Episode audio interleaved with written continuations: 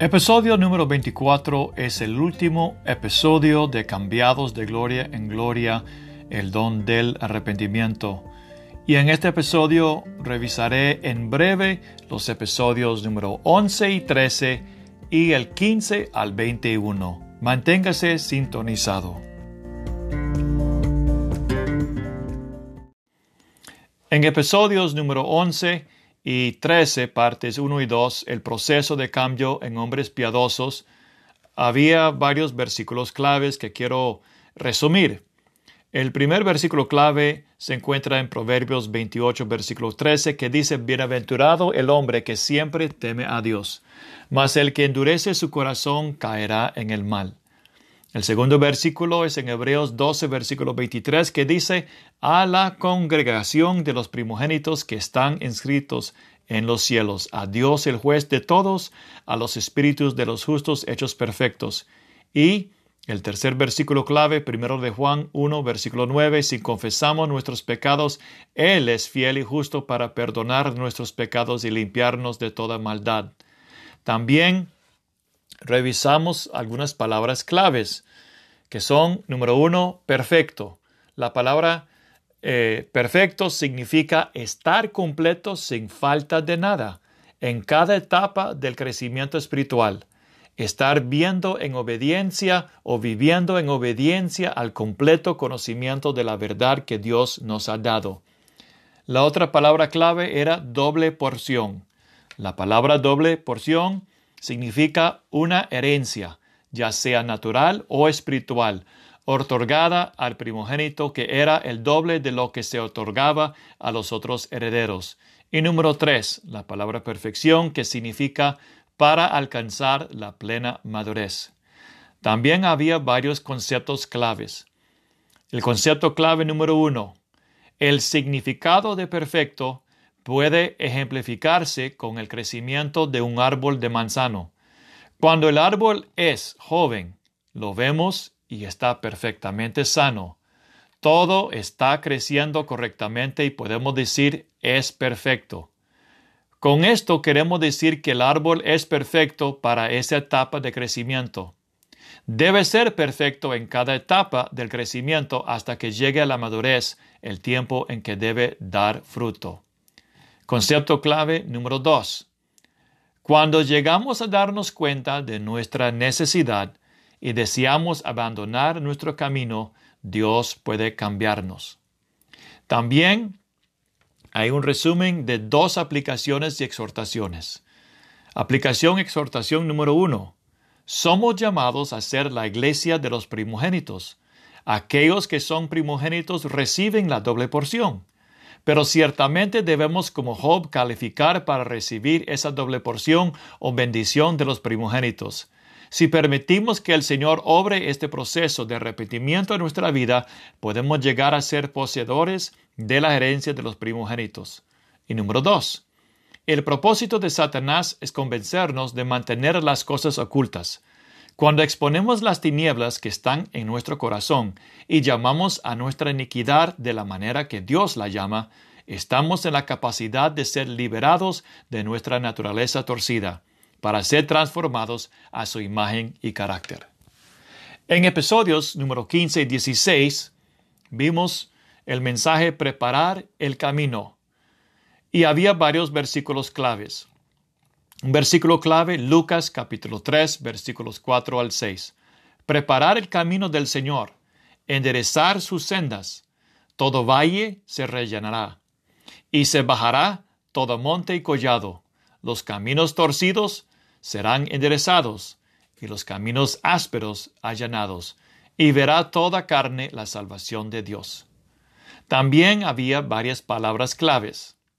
Palabra clave número uno, camino.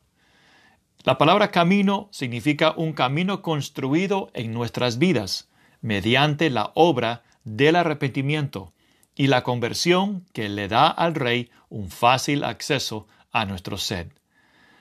Palabras claves número dos. Excusa. Excusa significa buscar justificarse ante Dios por una falta, buscar liberarse de una obligación o deber dado por Dios.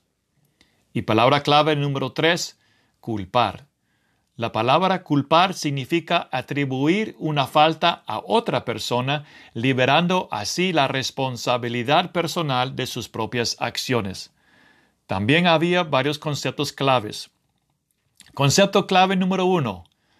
Muchas veces la gente solo trata con asuntos superficiales, pero Juan dijo, el hacha está puesta a la raíz. Ese es el propósito de Dios en cada uno de nosotros, ir directamente a la causa del problema y desarraigarlo de nuestra vida. Concepto clave número dos. Lamentablemente poner excusas es muy común en el hombre, pero esto jamás proporciona libertad porque no es arrepentimiento verdadero. También una aplicación y exhortación. Número uno. Dios quiere transformar nuestros caminos torcidos, ásperos y desnivelados en una excelente autopista que nos acerque a su presencia. Por lo tanto, debemos esperar que el Espíritu Santo traiga su maquinaria pesada a nuestra vida para derribar esos lugares altos y arrogantes y para llenar las áreas deficientes e inseguras. Él enderezará nuestra torcida propensión hacia el engaño y suavizará las áreas de áspera reacción e irritación en nuestra vida. Número 2. El propósito de Dios es ir siempre a la mera raíz del problema en nuestra vida. Muchísimas veces cortamos la punta del problema, solo para darnos cuenta que vuelve a surgir debido a que la verdadera raíz no ha sido solucionada. Un fruto determinado brota de nuestra vida cuando hemos permitido que se dé en nosotros la obra completa de repetimiento y conversión. Luego, en episodios 17 y 18, el programa de Dios para la restauración, había varios versículos claves. Uno, Gálatas capítulo 6, versículo 7. No os engañéis, Dios no puede ser burlado, pues todo lo que el hombre sembrare, eso también segará. También había varias palabras claves. Palabras clave número uno, sembrar, que significa plantar las semillas de consecuencias futuras por nuestras acciones, palabras y actitudes. Palabra clave número dos, cosechar, que significa recibir como recompensa el fruto de nuestra labor o trabajo, ya sea en sentido bueno o malo, Palabra clave número tres, consecuencias, que significa el efecto que se produce por alguna causa, acto o serie de acciones precedentes, ya sean negativas o positivas.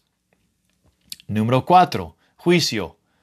Un decreto pronunciado por Dios como castigo por el pecado o la desobediencia, que resulta en dolor, pérdida o calamidad Castigar como un padre castiga a un niño por desobediencia.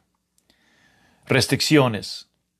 Restricciones significa limitaciones dadas por Dios, reducción o confinamiento dentro de ciertos límites. También había varios conceptos claves. Conceptos claves número uno. Hay otro proceso muy importante que Dios desea que experimentemos. Este es el proceso de cosechar lo que hemos sembrado. Dios usa las circunstancias de nuestra cosecha para hacer una obra mayor en nuestro ser y nos conduce a un arrepentimiento aún más profundo. Número 2. El principio de la siembra y la cosecha siempre está vigente, ya sea a favor o en contra nuestra. Dependiendo de lo que hayamos, hayamos sembrado, si obedecemos al Señor y andamos en sus caminos, cosecharemos abundantes bendiciones y vida eterna. Pero si sembramos para la carne, obrando de acuerdo a nuestra propia opinión, ciertamente segaremos corrupción. Y por final, unas aplicaciones y exhortaciones. Número uno, es esencial que aprendamos a aceptar la cosecha de las semillas que hemos sembrado, aunque sean muy difíciles de enfrentar.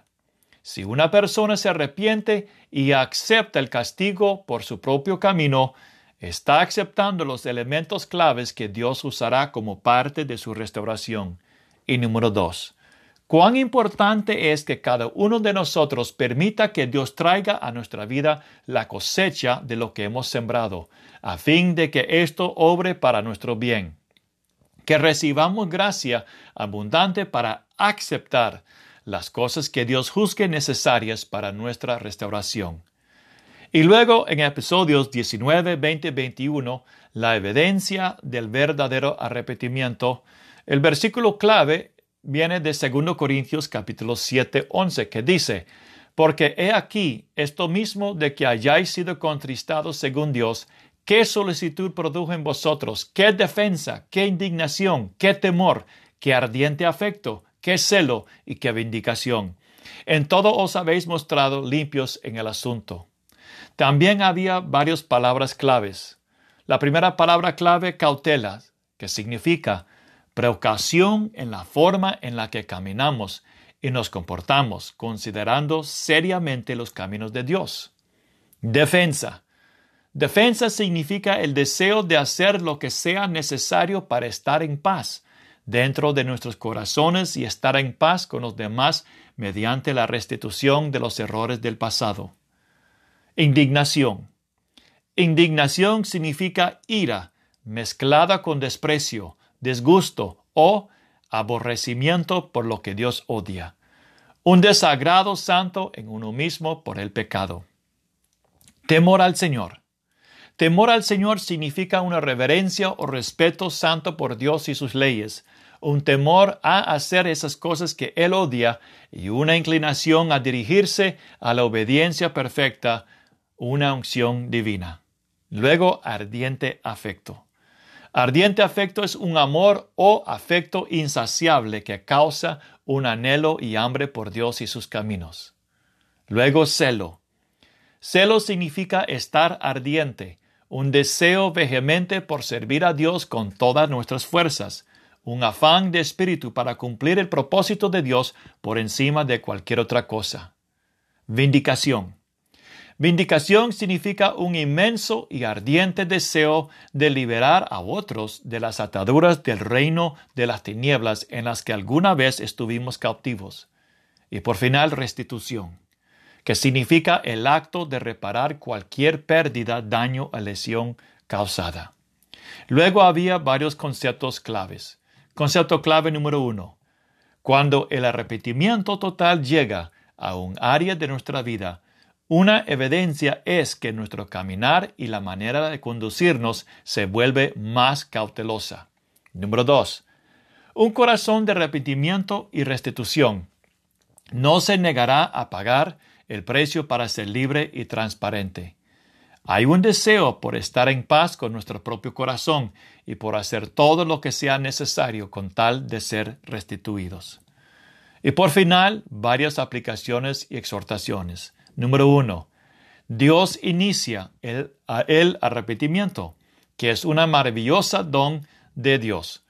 Por lo tanto, cuando el Espíritu Santo se mueve sobre nosotros, trayendo convicción y el espíritu de arrepentimiento, nunca debemos tomarlo a la ligera.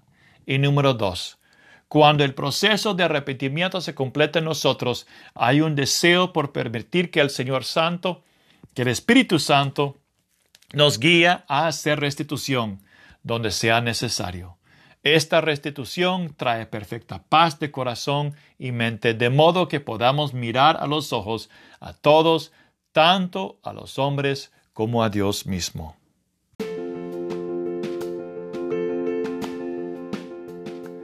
Bueno, yo quiero felicitarle por escuchar estos podcasts que abarca el tema de ser cambiados de gloria en gloria, el don del arrepentimiento.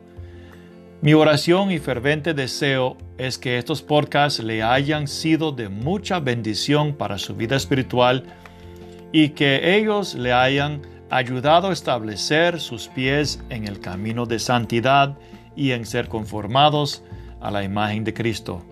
Que el Señor Jesús le bendiga muy ricamente y voy a estar orando para ver qué más mi buen Padre pone en mi corazón para compartir con ustedes. Hasta pronto.